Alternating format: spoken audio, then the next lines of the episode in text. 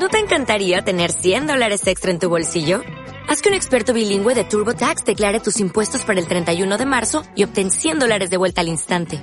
Porque no importa cuáles hayan sido tus logros del año pasado, TurboTax hace que cuenten. Obtén 100 dólares de vuelta y tus impuestos con 100% de precisión. Solo con Intuit TurboTax. Debes declarar para el 31 de marzo. Crédito solo aplicable al costo de la presentación federal con TurboTax Full Service. Oferta sujeta a cambios o cancelación en cualquier momento.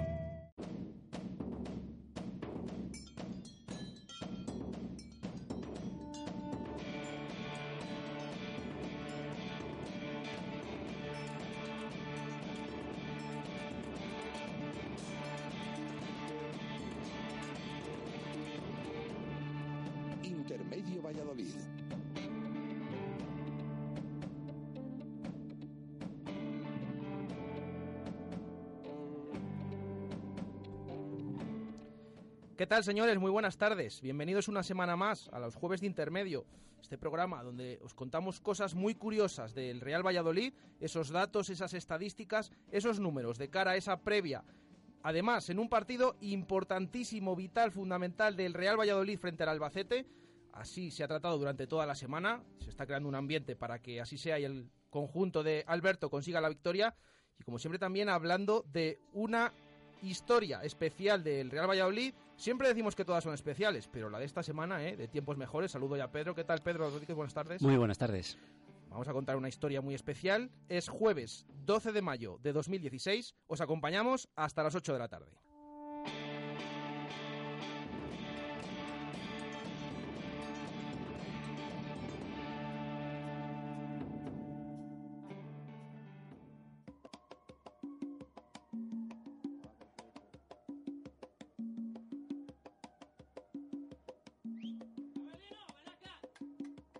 Por la esquina del viejo barrio lo vi pasar con el tumbao que tienen los guapos al caminar. Las manos siempre en los bolsillos de su gabán. Pa' que no sepan en cuál de ellas lleva el puñal. Bueno, hoy estoy rodeado de Pedros, ¿eh? Tenemos a García, tenemos a Rodríguez y también tenemos a Navaja, Pedro Navaja. Claro. Nada más y nada menos. Había que hilar con algo del Albacete, ¿verdad? Y ahí hemos tenido una selección previa en la cual eh, nos gustó esta canción, ¿verdad? Además que es un temazo. Temazo, Pedro Navaja. Por supuesto. Eh, ahí enlazando con la visita del Albacete Balompié, visita que, bueno, eh, nos tiene a todos en vilo ante la importancia del, del partido, ¿verdad? Y al final, bueno, ¿qué datos podemos sacar de esta previa frente al equipo manchego, Pedro? Bueno, pues podemos sacar que el Albacete en sus últimos cuatro partidos que ha jugado en el estadio de Zorrilla ha ganado dos y ha empatado uno, o sea, solo una derrota de los últimos cuatro. Cuidado, ya, para empezar ya, ¿verdad? A relajarnos, para que veáis lo fácil que es ganar al Albacete, pues de los últimos cuatro solo le hemos ganado uno. Bueno, eh, decir que Alberto como entrenador mm, se le da bien el Albacete, puesto que el año pasado entrenando con el Alavés le ganó los dos partidos, tanto el de ida como de vuelta, o sea que, que bien, por ahí bien. Vamos a recordar a un albaceteño, ¿te das cuenta, Jesús? El albaceteño que ha jugado en el Real Valladolid más querido por toda la afición del Real Valladolid. Pues, ah, bueno, claro. Está claro. Iba a ¿no? decir ahora me pillas, pero no, no, el pequeño. El ¿eh? pequeño Sisi. Sisinio, Sisinio, ¿eh? nos hemos acordado hoy de Sisinio. Esperemos que bueno que tendrá su corazón dividido, pero no sé, que nos eche un cable que nos hace mucha falta. Bueno, claro, dirá que el Albacete le hace mucha falta también. ¿eh? Sí. Bueno, vale. Eh, por cierto, mm, una simple curiosidad.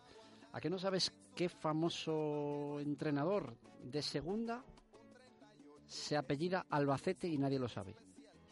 Eso sí que lo sé, fíjate. Sí que lo sabes. Eso sí que lo Sabía sé. yo que Jesús lo sí, sabía. sí, sí, sí. ¿Verdad? Juan Antonio Anquela, Albacete. Exactamente. ¿no? De hecho, Albacete de primero se llama Juan Antonio Albacete Ah, Anquela. mira, pues eso no, yo sabía que se apellidaba Albacete, pero no de primero. Tema ahí, ahí curioso. Bueno, vamos a meternos con lo nuestro.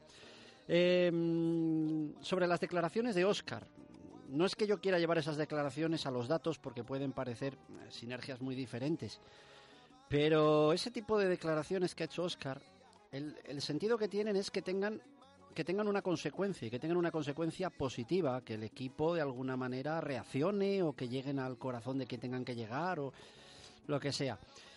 Mm, la cuestión es que eh, publicabais en el desmarque, última vez que Oscar pegó una rajada similar, fue la temporada, eh, bueno, la última vez no, ha sido yo creo que este año también ha pegado alguna, pero quiero Sí, referirme sí, sí. al año pasado, la temporada pasada después de perder en Ponferrada, Sí, ahí en el Toralín. Óscar hace también una rajadita de estas.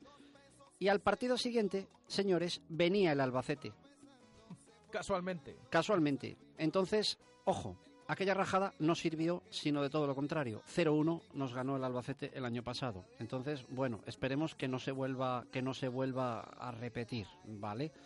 Esperemos que no se vuelva a repetir. Bueno, eh, más cosas. A ver, eh, estamos con el tema, lamentablemente, del descenso. Entonces está la afición un tanto dividida entre los que temen el descenso como algo posible, factible, y entre los que realmente piensan que es muy, muy improbable que al Valladolid le ocurra eso, aunque tenga un final de liga tan malo como el que está teniendo. Entonces, en el desmarque salía publicado una estadística de ver un poquito los equipos con 46 puntos que han descendido o una cosa así, ¿no? Los que Sí, tenían, habéis hecho una estadística alturas. y a estas alturas. Yo he hecho una estadística mm, parecida pero diferente. He cogido los últimos 10 años, los equipos que en la jornada 37 estaban a 6 del descenso. Que yo creo que es un poquito lo que nos puede, nos puede también servir saber qué pasó con esos equipos. Si alguno descendió. Interesante. ¿Te parece interesante? Sí, sí, sí. Bueno, pues mira, ¿sabes quién estaba el año pasado a 6 del descenso en esta misma jornada? Curiosamente, el Albacete. ¿Vale? Y al final acabó decimocuarto a séptimo puntos. No descendió, tuvo una- un final de liga bastante bueno en ese sentido. Pero ¿qué pasó hace dos años? El equipo que estaba justo seis puntos por encima del descenso, fíjate, duodécimo, más alto que, que el Real Valladolid, pero bueno, a seis del descenso, que es lo que se trata, era el Mirandés. Señores, el Mirandés descendió. Acabó decimonoveno y descendió. Cosa distinta fue que en los despachos eh, un tema de carambola le devolvió de nuevo a la competición. Pero eh, lo que es en la clasificación, eh, me parece que fue por el tema, no sé si fue el Guadalajara eh, o el Murcia, ahora no recuerdo, hace dos años. Sí, sí, el Pero, Guadalajara, sí. Bueno, le favoreció al Mirandés que le, le devolvió a la competición. Al final lo que pasó es que el Murcia, sí, no, fue el Guadalajara. Fue el Guadalajara, por, por el tema que le descendieron administrativamente Bueno, y pues, se quedó el Mirandés, que atención. había bajado con 51 puntos. Exacto. Pues atención, hace dos años el equipo que en esta jornada estaba seis por encima del descenso descendió. Hace tres fue el Guadalajara, curiosamente, el que estaba. Lo que pasa es que no era seis, era cinco, porque en esta jornada no había ninguno a seis. Eh, acabó decimoctavo. No descendió, aunque luego sí descendió eh, en los despachos, fue un poco raro ahí. Bueno, hace cuatro años ningún equipo estaba a seis. En, la- en el año 2011 el Villarreal era decimocuarto a seis, como os digo, acabó decimoséptimo, se salvó a cinco puntos. En el año 2010 el Girona estaba a seis puntos por encima del descenso, igual que nosotros. Y ojo, se salvó, pero se salvó a dos puntos del descenso, ¿vale? Eh, y bueno, años anteriores fue el Tenerife, que se salvó también, y el Poliegido y el Elche, que esos la verdad es que hicieron un final de liga bastante bueno y acabaron en mitad de la tabla. Conclusión, que la estadística de estos últimos 10 años nos dice que es muy difícil, que hay que hacerlo rematadamente mal para perder esos 6 puntos de ventaja y acabar descendiendo con las jornadas que quedan, pero a su vez nos dice que en una ocasión ocurrió y que al Mirandés le pasó. Entonces, ahí está el... Así que ojo, ojo, que no está todo hecho. De ahí la importancia del partido del sábado ante el Albacete. Bien, y vamos a terminar con, un, con, otro, con otro tema diferente. Vamos a cambiar un poquito, vamos a dejar ya ahí al Albacete, ¿vale? Pero para acabar esta sección de los datos, ha salido esta semana, creo que ha sido en Superdeporte, me parece, Jesús, una, Sí, una, los presupuestos de los sí, una lista de los presupuestos de, de segunda, tomando como base esos presupuestos y tomando como base la clasificación y los puntos de cada uno en la jornada actual, hemos hecho un cálculo de a cuánto le cuesta a cada equipo cada punto. ¿Eh? Entonces, en esa clasificación, que es, atención ahí, ¿eh? es muy sencillo, es dividir el presupuesto entre los puntos que, que tiene. En esa clasificación es líder el, mis- eh, el Leganés, o sea, el mismo. ¿eh? que le cuesta 64.000 euros cada punto. Tiene 4 millones de 100 de mm, presupuesto entre 64 puntos. A 64.000 euros el punto está pagando el Leganés. En la parte alta de esta clasificación estaría el Girona, Alcorcón, el Mirandés, el Bilbao Athletic, claro, que aunque esté colista, pues como tiene un presupuesto muy bajo de 3 millones y medio, entre 28 puntos, pues le sale 125.000 euros el punto. Ahí está también el Nastic, le sigue el Huesca, octavos el Numancia, en la parte media de la clasificación equipos como Lugo, Llagostera, Alavés, Albacete, Ponferradina, ta, ta, ta, y nos vamos hasta el décimo séptimo puesto, y ahí se encontraría el Real Valladolid, al que le está costando 241.000 euros, exactamente 241.304 euros cada punto que está obteniendo y estamos casi casi igual que en la clasificación real, en el puesto 17, o sea que fíjate, ¿no? Los últimos, los tres últimos, los cuatro últimos serían Córdoba, Almería, Zaragoza y Mallorca. El Mallorca es, sería el colista de esta clasificación económico-deportiva, llamémoslo así, y le cuesta 375.000 euros cada, cada punto. Bueno, es una curiosidad, no tiene importancia, pero es un poquito la rentabilidad de cada club, base puntos que está sacando y los presupuestos que eh, en esta lista que ha hecho Superdeporte nos dicen, ¿no? O sea que también ahí eh, estamos, estamos mal. Bueno, ahí queda eso, ¿eh? Ahí queda esta clasificación, siempre que, que nos trae Pedro, decimos séptimo, sería el Real Valladolid, bueno, con 241.000 euros, ¿eh? Cada, punto, ojo, ojo lo que nos cuesta sacar puntos, ¿eh? Sangre, sudor y lágrimas. frente y, a los, 241.000 euros. frente a los 64.000 del Leganés o 100.000 del Girona, que como tiene 5 millones y medio y tiene 55 puntos, sale una cifra muy redonda de 100.000 100.000 euros cada punto que le está costando al Girona. Bueno, pues veremos a ver qué, qué pasa. Dejémoslo ahí simple como curiosidad. Eso es, bueno, pues estos datos siempre curiosos que nos gustan, que nos trae Pedro, y a la vuelta de Publi no se lo pierdan, una historia que les va a gustar, créanme. Y zapatillas por si problemas, salir volado. Radio Marca Valladolid, 101.5 FM, app y radiomarcavalladolid.com. ¿Tienes una casa nueva o vas a reformar la tuya? En Rodríguez Palomares puedes encontrar todo lo que necesitas. Tu salón, dormitorio, sofá, cocina, baño, dos plantas de exposición en la calle Nicolás Salmerón 9. Rodríguez Palomares, tu centro del mueble en el centro de Valladolid. En Zaratán Import Auto eliges el coche, la marca y el modelo y con ello disfrutarás gratuitamente del mantenimiento los próximos 12 meses. Zaratán Import Auto, Avenida Salamanca 108. Teléfono 983 40 82 82. Ven a visitarnos. Te damos 10 razones para que elijas Padel de 10. 1. 13 pistas Padel Indoor. 2. Los mejores precios. 3. Reservas online. 4. 12.000 metros cuadrados de instalaciones en perfecto estado. 5. Escuela de adultos y menores a partir de 5 años. 6. Campeonatos internos y clases específicas. 7. Sala de musculación y campo de fútbol indoor. 8. Cafetería con terraza y celebración de cumpleaños. 9. Amplio parking. Y 10. Trabajamos todos los días para superarnos y hacer del Padel tu primer deporte. Padel de 10. Frente al Hipercor de la Flecha. Hotel La Vega. Ofertas especiales para bodas en 2016. Te ayudamos a que tu día sea lo más especial posible. Si quieres celebrar tu evento el próximo año, Hotel La Vega. Visítanos y te informaremos de las fantásticas promociones, salones especiales y amplios jardines para que sea como lo soñaste. Hotel La Vega 983 40 7100. Todo el sabor en un clásico.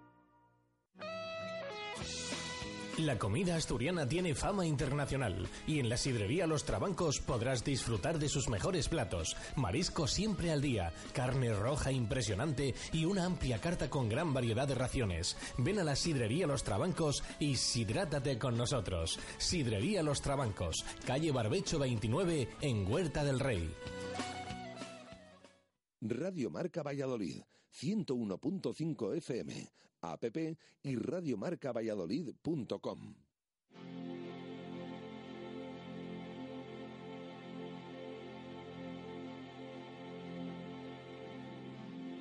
It's been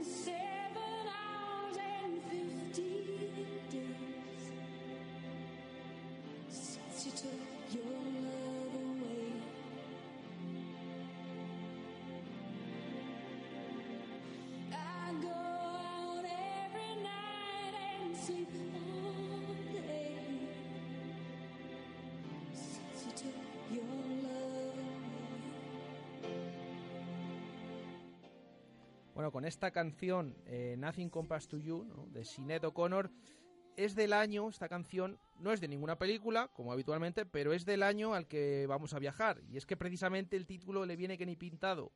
¿Por qué? Bueno, pues porque yo creo que no hay nada comparable a esa temporada del Real Valladolid y a partidos en los que disputó. Bueno, mm, en Europa, ¿verdad, Pedro? ¿A qué año viajamos? El 15 de mayo de 2016 no es el pasado, es el futuro. Y tan solo nos quedan unos días, ¿verdad? El próximo lunes, ¿no? A partir de el próximo lunes no se hablará en todo lo que es eh, la prensa deportiva y la afición, pese a que siga la segunda y tal, no se hablará de otra cosa que no sea de Europa, de que Real Madrid, de que Atlético están en esa final de Champions, de que el Sevilla, de esas grandes temporadas de los equipos españoles que están haciendo y llegando siempre a las finales europeas. Es de lo que se va a hablar toda la semana. Pero, ¿fue siempre así? No. Resulta que no. Y nos vamos a ir a un año, la máquina del tiempo nos va a llevar a un año donde vemos que no siempre fue así. Nos vamos al año 1990.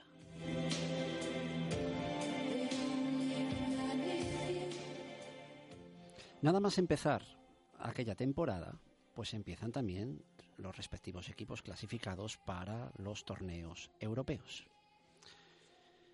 En esas el Real Madrid, hablamos del Real Madrid, de los Suster, Butragueño, Hugo Sánchez, Gordillo, Michel Sanchís, ¿eh? estamos hablando de cualquier equipo. Aquel Real Madrid cayó en la Copa de Europa, que era la competición que jugaba, en primera ronda ante el Milan, que luego, por cierto, fue campeón. Resulta que a partir del mes de noviembre ya en Copa de Europa no quedaba ninguna representación española, puesto que entonces solo se jugaba eh, el campeón de, de cada liga, no es como ahora el tema de la Champions. Bien. En UEFA jugaban Atlético de Madrid, Zaragoza y Valencia. Pues el Atlético de Madrid, aquel Atlético de Abel Resino, de Baltazar, Futre, Donato o nuestro Juan Carlos Rodríguez, aquel Atlético de Madrid cae también en primera ronda en el mes de septiembre ante la Fiorentina, eliminado ya en septiembre de Europa. El Zaragoza tarda un poquito más, pero apenas un mes. En la segunda ronda cae en octubre ante el Hamburgo, un Zaragoza con jugadores como Señor, como Pardeza, como Chilabert, todo recordado, estamos hablando de equipazos, ¿vale? Y el Valencia, que acabó la liga, esa liga segundo, un equipazo también con Eloy, con el búlgaro Penev, con Fernando, también cae en segunda ronda en octubre. Y a partir de... eh, cayó ante el, ante el Porto, cayó ante el Porto. Y a partir de ese mes tampoco queda ya ningún equipo en Copa de la UEFA. Todos eliminados.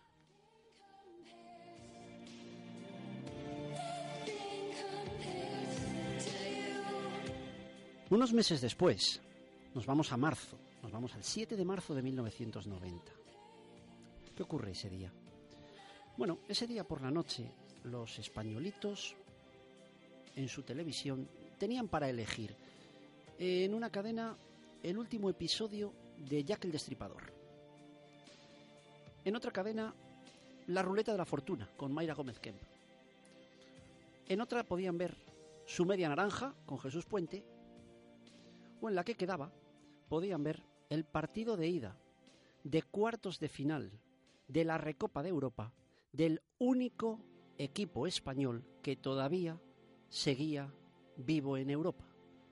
No se podía comparar, como dice la canción. Nada era comparable a aquel equipo. Nada era comparable al Real Valladolid. El Real Valladolid jugaba este año la Recopa de Europa. La Recopa de Europa era una competición que entonces era la segunda en importancia. Primero estaba la Copa de Europa, luego la Recopa y luego la Copa de la UEFA. Y era una competición que jugaban los campeones de Copa de cada país. Una competición que, aunque ahora a muchos les recuerde muy lejana, tenía muchísimo, muchísimo prestigio, más que la propia Copa de la UEFA, lo que hoy es la Europa League. El Real Valladolid se había clasificado después de haber llegado a la final de Copa la temporada pasada y en su primera eliminatoria eliminó al Hanrum Spartans ganando 5-0 en Valladolid y 0-1 en la vuelta en Malta, el equipo era maltés. Posteriormente, en el mes de noviembre, en segunda ronda, el Real Valladolid elimina al Djurgardens 2-0 en Zorrilla y empate a 2 en Estocolmo, que es donde jugaba el equipo sueco. Así fue pasando el invierno y llegó la primavera y llega el mes de marzo y el Real Valladolid, que es, como os he dicho antes, el único equipo que sigue vivo, se enfrenta en cuartos ya de final de la competición ante un grandísimo francés. Llega un equipo, bueno, de la liga francesa más que francés, ¿verdad? Llega el Mónaco. El Real Valladolid en esos momentos es decimoséptimo en la tabla a tan solo dos puntitos del descenso. La temporada iba un poquito convulsa. Había sido cesado Pepe Moré unas jornadas antes y el que era entonces el secretario técnico Fernando Redondo se hace cargo del, equipo. Justo antes del partido de ida que os vamos a nombrar, el equipo viene de perder en Valencia un partidazo que hizo 4-3. Perdimos en lo que era entonces Luis Casanova, eh, con tres goles de Janko Jankovic. En el último momento, al final, nos metió el Valencia al cuarto y perdimos 4-3. Había un grandísimo ambiente en la ciudad para este partido. Los jugadores tenían una prima de lo que entonces era 750.000 pesetas por cabeza, o sea, unos 4.000 y pico euros, 500, ¿no? sí, Cada- 4.500 más o menos. si pasaban esta eliminatoria. El Real Valladolid se presenta con Rafnik en la portería, Lemos Ayarza, Manolo Gonzalo y Moreno en defensa, Caminero, Minguela en centro del campo y aquellos tres puntas como eran Jankovic, Peña y Moya. Salieron luego en la segunda parte Fano y Fonseca. Decir que el Mónaco en ese momento era tercero de la liga francesa, con nada más y nada menos que Arsène Wenger como entrenador y jugadores como el nigeriano George Weah, que luego fue una estrella en el Milán, eh, el portero Etori, portero que ya conocía el Estadio Zorrilla porque había sido el portero de la selección francesa del Mundial 82, selección que jugó en Zorrilla sus partidos. Entonces, curiosamente, ya lo conocía. O, sin duda, bueno, una gran estrella de aquel equipo era el que hoy es el seleccionador paraguayo Ramón Díaz, que no pudo jugar el partido de ida porque estaba sancionado. La verdad es que aquel partido fue mm, futbolísticamente un auténtico truño de partido.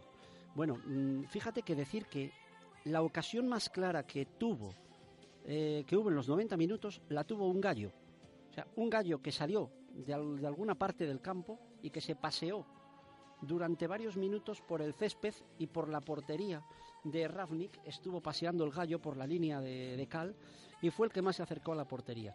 Es curioso, ya una vez que cazaron al gallo, porque en los 90 minutos ni Mónaco ni Valladolid llegaron a disparar a puerta.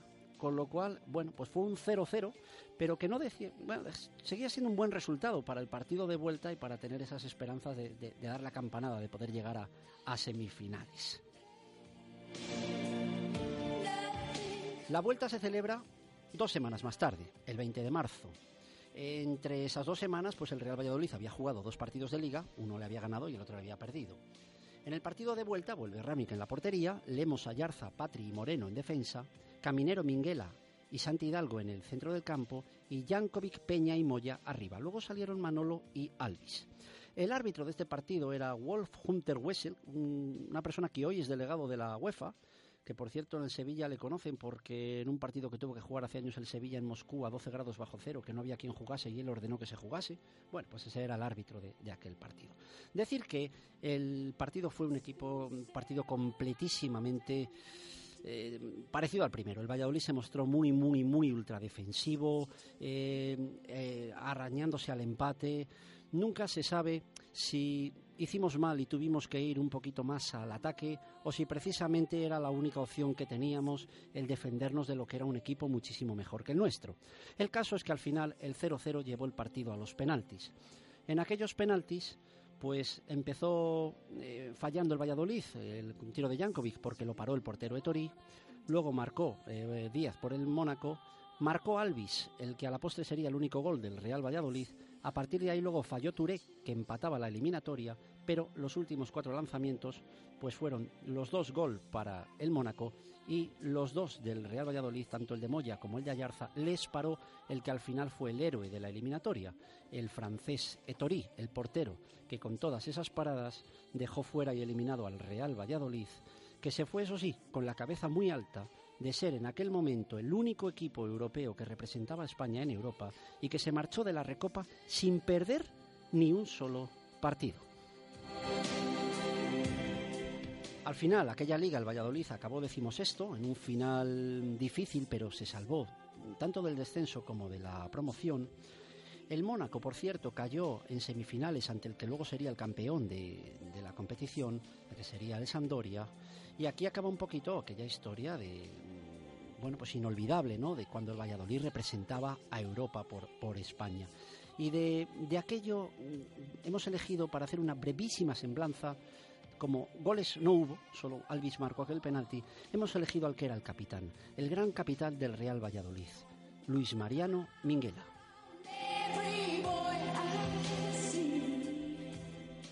Minguela siempre ahí, con su 10 a la espalda, era un medio centro, elegante. Para que la gente me entienda, aquellos que no le vieron jugar, yo os diría que es un poquito, fue como el Álvaro Rubio de ahora, es, pues el Álvaro Rubio de entonces, es Minguela. Jugadores que yo creo que son muy, muy equiparables en todo. Fue un chaval que llegó a los 17 años de la gimnástica segoviana, llegó como juvenil, ya empezó a jugar muy prontito con el primer equipo, se acabó consagrando y nada más y nada menos que acabó 15 años en el Real Valladolid, en el que casi juega 400 partidos, 366 partidos, que fueron 20 y pico goles, también marcó 24 creo, y al final estamos hablando de que es hoy en día históricamente Minguela el tercer jugador con más minutos y con más partidos del club, solo le superan Marcos y Pepe Moré. Decir que fue campeón de la Copa de la Liga, fue finalista de Copa, como os he comentado, jugó en Europa con el Real Valladolid y llegó a ser internacional. Es uno de los pocos internacionales que ha tenido el Real Valladolid. Eso sí, aquella internacionalidad que por una parte le llenó de orgullo en su único partido que pudo jugar con la selección, estuvo tristemente marcada por la actitud del público. Ahora tanto que esto se ha hablado tanto de los pitos a Piqué y todo esto, pues resulta que eso el Real Valladolid ya lo vivió muchísimos años antes, porque el partido se celebraba en Riazor. El Real Valladolid había tenido el año anterior una semifinal muy polémica de Copa, que fue la que nos llevó a la final de la Copa contra el Deportivo. El público la tomó con los jugadores del Real Valladolid, que eran Fernando Hierro y Minguela, y aquel debut como internacional eh, estuvo lleno de pitos cada vez que Minguela eh, tocaba el balón, lo cual pues ensombreció aquella, aquel debut y luego pues esto fue muy criticado por el propio seleccionador de entonces, Luis Suárez, ante la, afición de, Riazor. Bien, el caso es que ahí quedó eh, todos los, los hitos de, de Minguela que bueno, que estuvo hasta el año 92 en el club, tuvo una salida un poquito rara porque le quedaba un año más de contrato y al final Boronat en el año de segunda no quiso contar con él, no quizás no fue la despedida que él, que él soñaba, pero bueno, hoy le hemos querido un poquito recordar como eh, ese capitán que en aquel momento eh, paseaba el nombre de Valladolid y de España por toda Europa.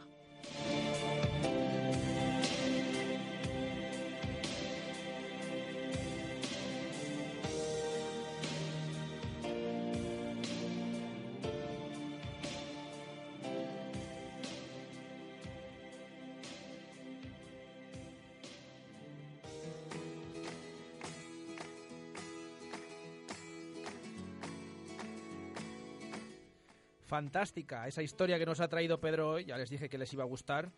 Un Real Valladolid que, bueno, para que veamos que eh, intentemos recuperar ese Real Valladolid o algo que se le parezca por lo menos, ¿eh? Que todos eliminados, ahí estaba el Real Valladolid en Europa con esos partidos. Al final, bueno, Y, que- se- y cayó eliminado sin haber perdido ni uno. Es. Nunca se puede decir la Recopa que ya no existe, porque luego la, la UEFA ahora es la Champions League y la Europa League. Pues el Real Valladolid puede decir en su historia que nunca ha perdido un partido de Recopa de todos los Ahora, ahora ya Bueno, me gracias Joder, Pedro, como siempre, hasta la semana que viene. ¿Qué pasó el otro la día? semana que viene. Y a ustedes nada, de decirles pasó que el otro gracias día? por Que acompañarnos. Un saludo. no sé qué. Adiós. ¿Está? A la antena. ¿Y me, a mí me oyes? Exactamente. A ver, tú ¿Tú me oyes a mí? Oigo a ti.